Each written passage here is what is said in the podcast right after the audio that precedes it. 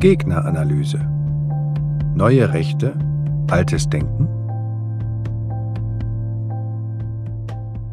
Sigrid Hunke und weitere antiliberale Vordenkerinnen von Kirsten Heinzsohn.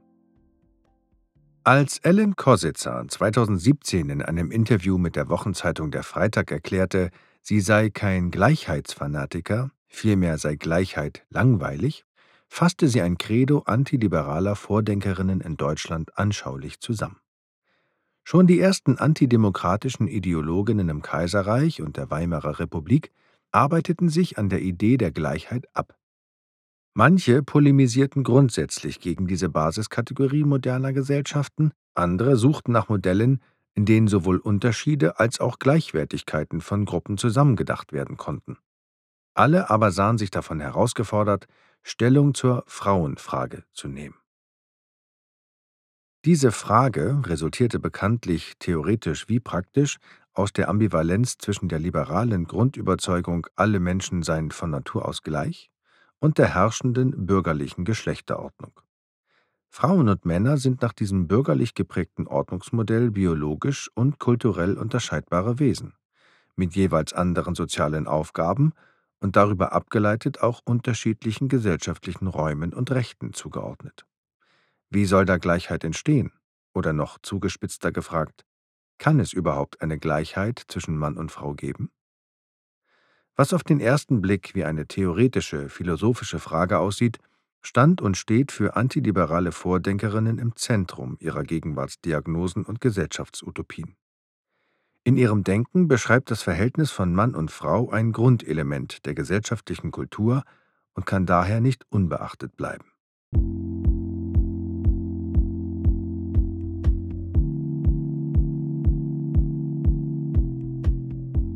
Antworten auf die Frauenfrage. Die Antworten der Antiliberalen fiel jedoch sehr unterschiedlich aus, je nachdem, welche Tragweite die jeweiligen Vorstellungen über Gleichheit und Differenz hatten. Die harten Antifeministen und Antifeministinnen etwa verstanden die Geschlechterordnung auch als Muster für eine natürliche, räumliche wie politische Differenz. Der Staat ist ein männlicher Bereich, die Familie, das Private dagegen, wird als weiblich bezeichnet wobei der Mann auch rechtlich im Privaten der Frau übergeordnet ist als Vertreter der Familie. In einer solchen Gesellschaftskonzeption werden Forderungen nach politischen Rechten und nach Gleichberechtigung von Frauen mit Männern zu einer Bedrohung für Staat und Nation. Entsprechend wandten sich Vertreter und Vertreterinnen des Antifeminismus nachdrücklich gegen jede Überschreitung der Geschlechtergrenzen. Die Differenz der Geschlechter definiert in diesem Modell auch die Grundstruktur von Nation, Staat und Gesellschaft. Insbesondere Teile der völkischen Bewegung, unter ihnen auch Frauen, haben nach der Einführung des allgemeinen und demokratischen Wahlrechts in Deutschland 1918 dafür plädiert, Frauen vom politischen Raum fernzuhalten, um eine Feminisierung von Politik und Staat zu verhindern. Zwei weibliche Mitglieder des Deutschen Bundes zur Bekämpfung der Frauenemanzipation hatten beispielsweise 1919 eine Eingabe an die Nationalversammlung geschickt, in der sie forderten, Frauen das Wahlrecht wieder abzuerkennen bzw.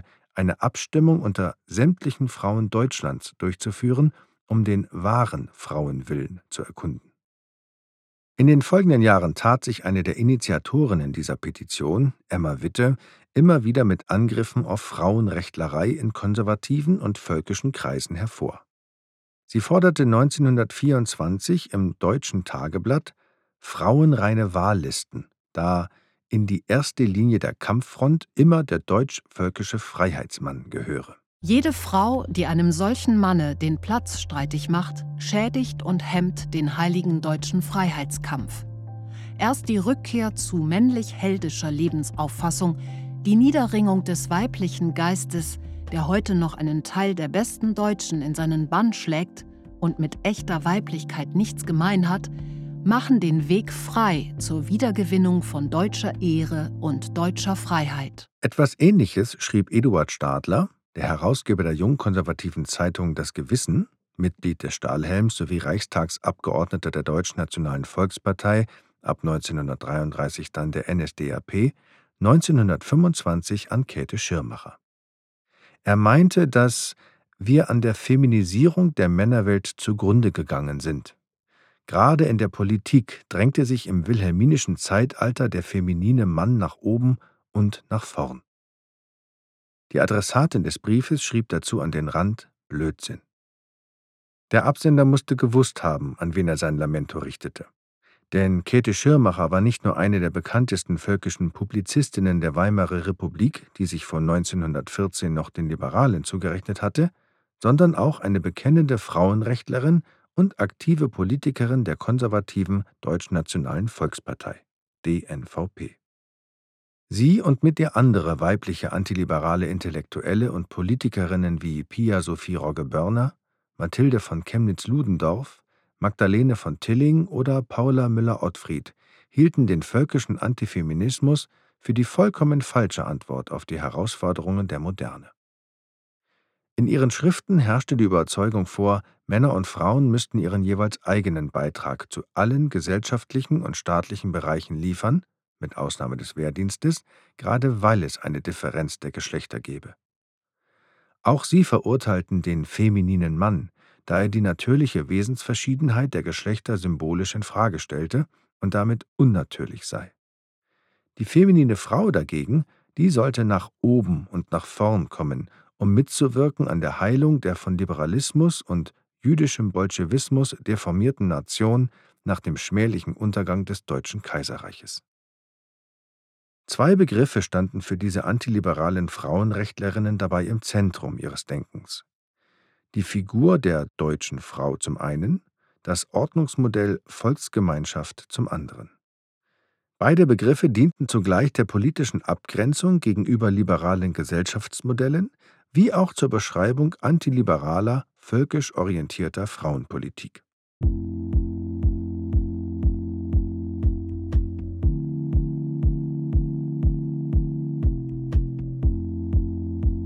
Antiliberaler Code Die deutsche Frau Seit dem Ersten Weltkrieg entwickelten antiliberale Vordenkerinnen zunehmend die Figur der deutschen Frau zu einem politisch-kulturellen Code, mit dem die eigene Position beispielsweise innerhalb der Frauenbewegung prägnant markiert werden konnte. Die Schriftstellerinnen Käthe Schirmmacher und Lenore Kühn etwa setzten diesen Code bewusst ein, um für eine antiliberale Gesellschaftsordnung zu kämpfen, beide zunächst sehr aktiv in der neu gegründeten DNVP. Schirmmacher warb für diese Partei unter den Frauen mit dem Hinweis, diese sei die einzige Partei, in der die nationale, nicht die internationale Politisierung der Frau als deutsche Frau und Mutter gefordert werde. Kühn, die einige Jahre für die Frauenabteilung der DNVP arbeitete, forderte eine Frauenbewegung auf deutschem Boden, erfüllt vom deutschen Geist. Diese Aussagen verweisen auf die wichtigsten Inhalte, die mit dem Code Deutsche Frau aufgerufen werden sollten. Die deutsche Frau engagierte sich nicht im internationalen Kontext und schon gar nicht für die Friedensbewegung, sondern setzte ihr weibliches und mütterliches Potenzial allein für die Interessen des deutschen Volkes ein. Zudem wurde der deutsche Geist als christlich geprägt verstanden und das Deutschtum als eine natürliche Eigenschaft, die man qua Geburt hat und die kulturell gepflegt werden muss, die Nichtdeutsche jedoch nicht über Assimilation oder Integration erwerben können. Die rhetorische Figur der deutschen Frau war damit Teil des antisemitischen kulturellen Codes und ganz deutlich einem politischen Lager zugeordnet. Schließlich sollte die deutsche Frau ihre wesensgemäßen Aufgaben sowohl als Mutter als auch als Bürgerin im Rahmen einer klassentranszendierenden Volksgemeinschaft erfüllen. Nicht die Interessen einzelner Gruppen und deren Ausgleich über Verhandlungen oder Kompromisse sollten Antrieb und Modus gesellschaftlicher Entwicklung sein, sondern die Belange der nationalen Gemeinschaft. Innerhalb dieser Gemeinschaft sollten die beiden Geschlechter entsprechend ihrer Anlagen wirken, als natürlich unterschiedene, jedoch gleichwertige Individuen. In diesem Teilaspekt der deutschen Frau gab es große Schnittmengen mit den Ansprüchen vieler Frauengruppen. Daher war die sprachliche Figur zunächst noch nicht eindeutig dem rechten politischen Spektrum zuzuordnen. Auch liberale Frauenpolitikerinnen waren überzeugt, dass Frauen ihre besonderen Wesenseigenschaften in Gesellschaft und Politik einbringen sollten. Aber seit Beginn der 20er Jahre waren die antiliberalen Frauen erfolgreich bemüht, den politischen Code Deutsche Frau ausschließlich für sich zu reklamieren.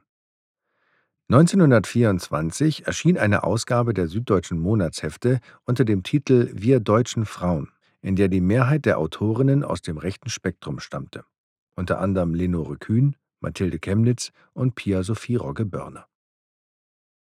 Nur eine einzige Autorin gehörte nicht dazu: Gertrud Bäumer, langjährige Vorsitzende des Bundes Deutscher Frauenvereine (BDF) und seit 1919 Reichstagsabgeordnete der Deutschen Demokratischen Partei (DDP). In der Einleitung wurde ausdrücklich darauf hingewiesen, dass in diesem Heft nur Frauen schrieben, die ihr bewusstes Deutschtum und ihren nationalen Willen durch ihre Werke in der Öffentlichkeit wiederholt bekundet haben. Gertrud Bäumer nahm sicherlich für sich in Anspruch, dies auch getan zu haben. Das Heft aber stellte eine Zusammenschau aller antiliberalen Diskurselemente über die deutsche Frau vor, aus der der Beitrag von Bäumer in bezeichnender Weise herausfiel.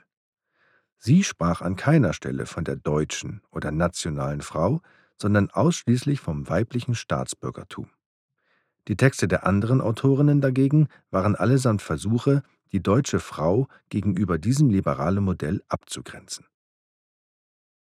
Mathilde von Chemnitz behauptete, das allgemeine und gleiche Wahlrecht sei durch und durch undeutsch. Die Frauenbewegung müsse sich wieder einer germanischen Einstellung zuwenden, die auf der Führung durch eine Elite beruhe. Pia Sophie Rogge-Börner erklärte, die deutsche Frau habe sich bewusst von jeglicher Abhängigkeit von der internationalen Geldmacht gelöst. Sie benannte als einzige auch eine Differenz innerhalb der antiliberalen Frauengruppen. Die deutsche Frau müsse nicht national sein, sondern völkisch. Damit setzte sie sich von allen anderen Autorinnen ab, die national orientiert und deutsch als Synonyme verwandten. Rogge Börner argumentierte ähnlich wie Käthe Schirmacher, die schon vor dem Krieg meinte, statt national könnte man auch völkisch sagen. Diese Gleichsetzung sowie der politische Code Deutsche Frau für antiliberale Frauen war Mitte der 20er Jahre erfolgreich etabliert.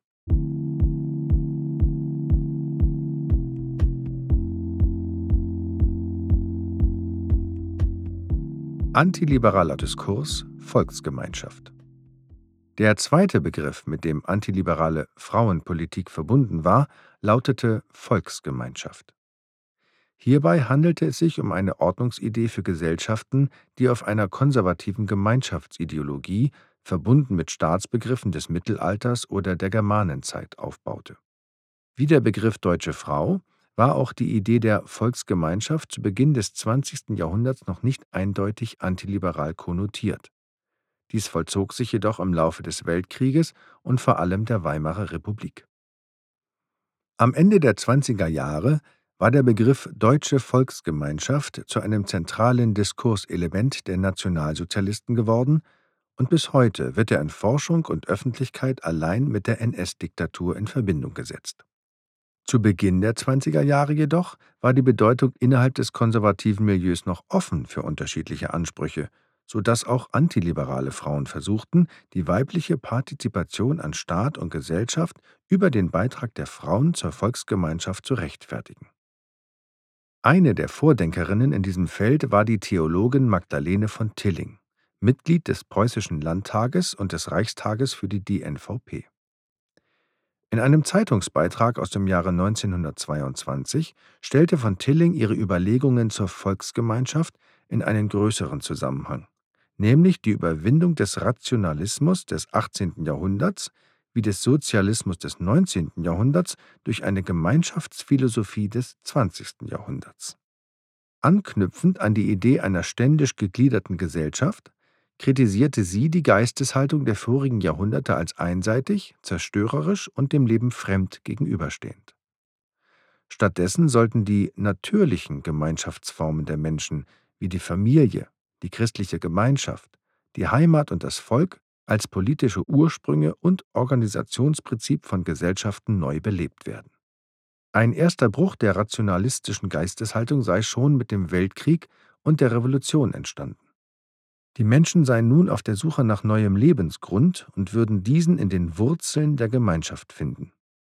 Alle diese Gemeinschaften mündeten dann in den nationalen Staat. Eine Volksgemeinschaft entstehe aber nicht durch Akklamation oder Zusammenschluss, sondern sei etwas, das nur erlebt werden könne. Gemeinschaft ist Leben, ist Einwurzelung vieler in gleichem Lebensgrund. Gemeinschaftsfähig ist nur der Mensch, der Tiefe, der Seele hat. Er aber braucht Gemeinschaft nicht zu machen. Er erlebt sich in ihr. Hier ist der Bruch mit der Auffassung des 18. Jahrhunderts gegeben. Hier gewinnen wir wahrhaft ein neues. Unsere Aufgabe ist es, von hier aus eine tief innerlich begründete, wahrhaft neue Stellung zu den Problemen unserer Zeit zu erringen. Eine neue Stellung zu den Problemen der Zeit müsse zwangsläufig von Männern und Frauen gefunden werden, da beide als differenzierte Geschlechtswesen in der Volksgemeinschaft wirken sollten. Frauen falle insbesondere die Pflege der ursprünglichen Gemeinschaft, Familie sowie deren Ethik und Moral zu. In der Schrift Die neue Stellung der Frau in der Volksgemeinschaft diskutierte sie ausdrücklich die daraus abgeleiteten politischen Aufgaben der Frau. Sie plädierte für die politische Gleichberechtigung der Geschlechter gerade vor dem Hintergrund ihrer Verschiedenheiten, um sowohl gleiche wie unterschiedliche Aufgaben für die Gemeinschaft erfüllen zu können. Dieser Beitrag gehörte, neben den Schriften Käthe Schirmachers auf völkischer Seite, zu den zentralen Texten antiliberaler Frauen in der Weimarer Republik, die nicht antifeministisch, sondern frauenrechtlerisch argumentierten. Für sie stand dabei im Vordergrund, die christlichen Aufgaben mit den neuen Pflichten sowie dem natürlichen Wesen der Frauen zu vereinbaren. Aus dem Christentum heraus müsse das subjektive Wünschen und Wollen, das Recht der Einzelpersönlichkeit, die Forderung des gleichen Rechts für Mann und Frau eigentlich abgewiesen werden. Andererseits sei aber die Frau verpflichtet, ihre von der Schöpfung bestimmte Aufgabe auch wahrnehmen zu können, so dass Gesetze, die sie daran hinderten, vom Christentum her gesehen ein Unrecht seien.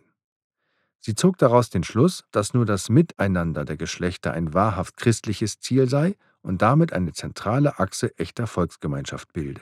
Das überindividuelle Leben, Wollen, Streben des Volkes muss aus dem gemeinsamen Leben, Wollen, Streben der deutschen Männer und Frauen entstehen, sonst muss es krank werden. Und ist der Staat rechtlich geformte Volksgemeinschaft, so kann auch er nur aus beiden Geschlechtern bestehen, so muss auch die Frau Vollbürgerin im Staate sein, damit sie das Leben des Staates mittrage. All dieser Staats- und Volksverpflichtung kann sie sich in keiner Weise mehr entziehen. Jede Frau trägt heute Verantwortung und Schuld für die Zukunft unseres Volkes wie jeder Mann. Sie will nun nicht nur, sie soll alle Güter der Nation verantwortlich mitverteidigen. Von Tilling hatte mit ihrer Argumentation eine Begründung für die staatsbürgerliche Gleichheit von Frauen entworfen, die zentrale Begriffe des zeitgenössischen antiliberalen Denkens aufnahm. Sie präsentierte auf dieser Grundlage eine politische Theorie des autoritären Staates, die auf einem idealtypischen Gegensatz zwischen konservativ und liberal basierte und von der Idee des christlichen Staates ausging. Das konservative Staatsverständnis stehe dem Liberalen diametral entgegen, denn der Liberale glaube an die Volkssouveränität, der Konservative dagegen an Staatssouveränität. Der Liberalismus führe zuletzt zur Auflösung der Ordnungen menschlichen Zusammenlebens, zur Aufhebung von Autorität und Gehorsam, zur Aufhebung des Staates selbst. Dies erleben wir heute meinte von Tilling 1930.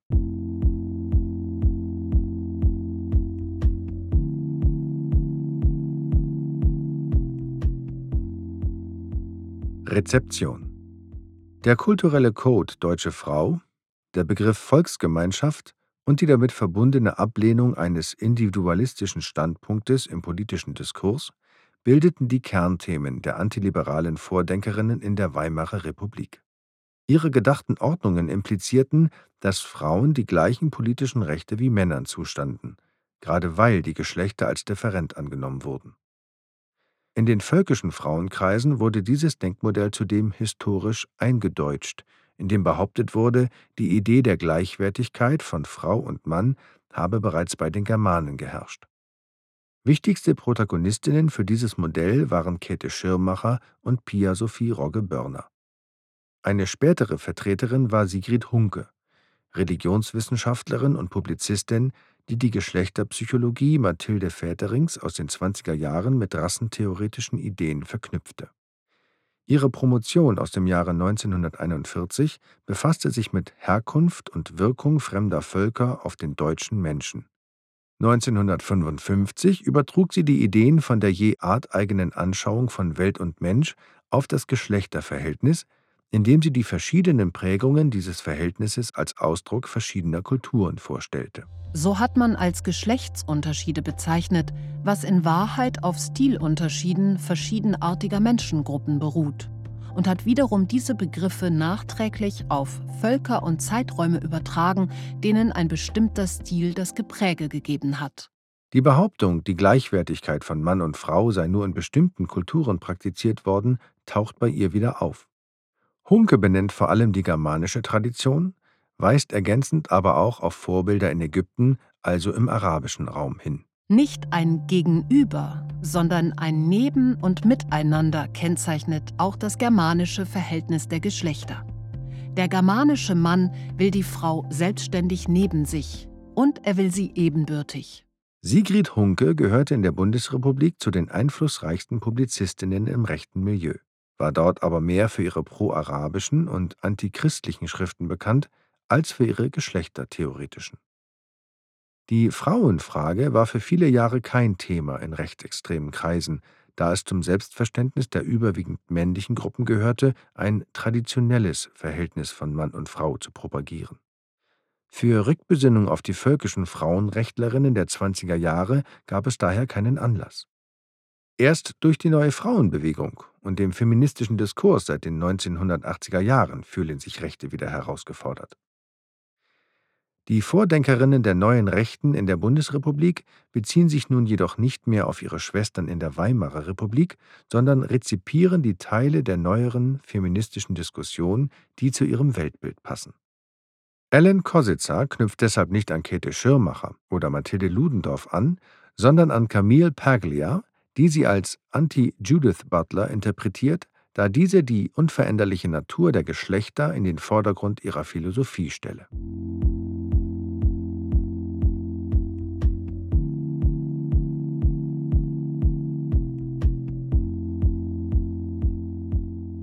Eine Minderheit in der Minderheit. Alle diese antiliberalen Vordenkerinnen waren und sind eine Minderheit innerhalb des rechten Milieus und zudem noch als Frauenrechtlerinnen eine Minderheit in der Minderheit. Außerdem waren sie untereinander auch nicht immer einer Meinung. Käthe Schirmacher zeigte sich deutlich radikaler in ihren frauenrechtlerischen Positionen als etwa Lenore Kühn. Pia Sophie Rogge-Börner schloss sich dezidiert der völkischen Bewegung an, die von anderen Frauen, etwa Magdalene von Tilling und Paula Müller-Ottfried, wegen ihrer männerbündischen Struktur scharf kritisiert wurde. Der Einfluss der antiliberalen Frauen auf die politische Debatte in der Weimarer Republik ist aus all diesen Gründen nicht allzu groß gewesen. Innerhalb des antiliberalen Milieus waren ihre Namen aber bekannt und ihre Ideen wurden durchaus kontrovers aufgenommen, sowohl ablehnend wie auch zustimmend. Einig waren sich Frauen und Männer in diesem politischen Spektrum darin, dass die Geschlechterordnung ein wichtiges Grundelement der gesellschaftlichen Kultur und des Staates sei und deshalb entsprechend antiliberaler Prinzipien gestaltet werden müsse. Langweilige, weil spannungsarme und unnatürliche Gleichheit der Geschlechter war für Antiliberale dabei eine besondere Herausforderung, die von den Vordenkerinnen angenommen, von ihren männlichen Mitstreitern aber nur als ein zweitrangiges Problem angesehen wurde. Das hat sich übrigens bis heute nicht geändert.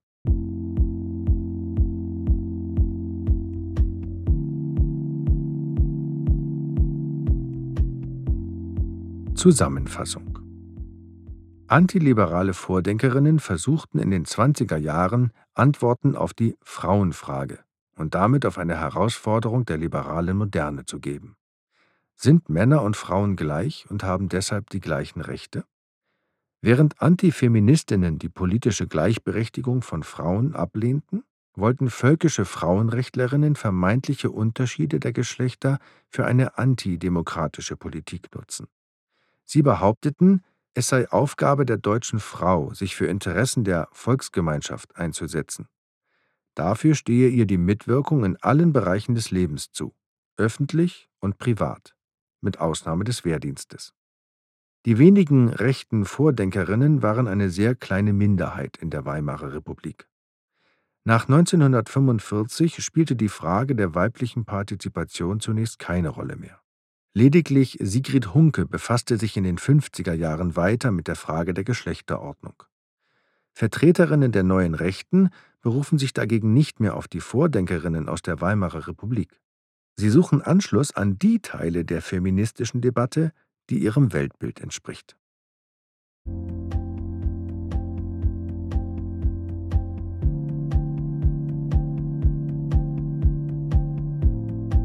Gegneranalyse ist ein Projekt des Zentrum Liberale Moderne. Diesen und weitere Texte finden Sie auf gegneranalyse.de.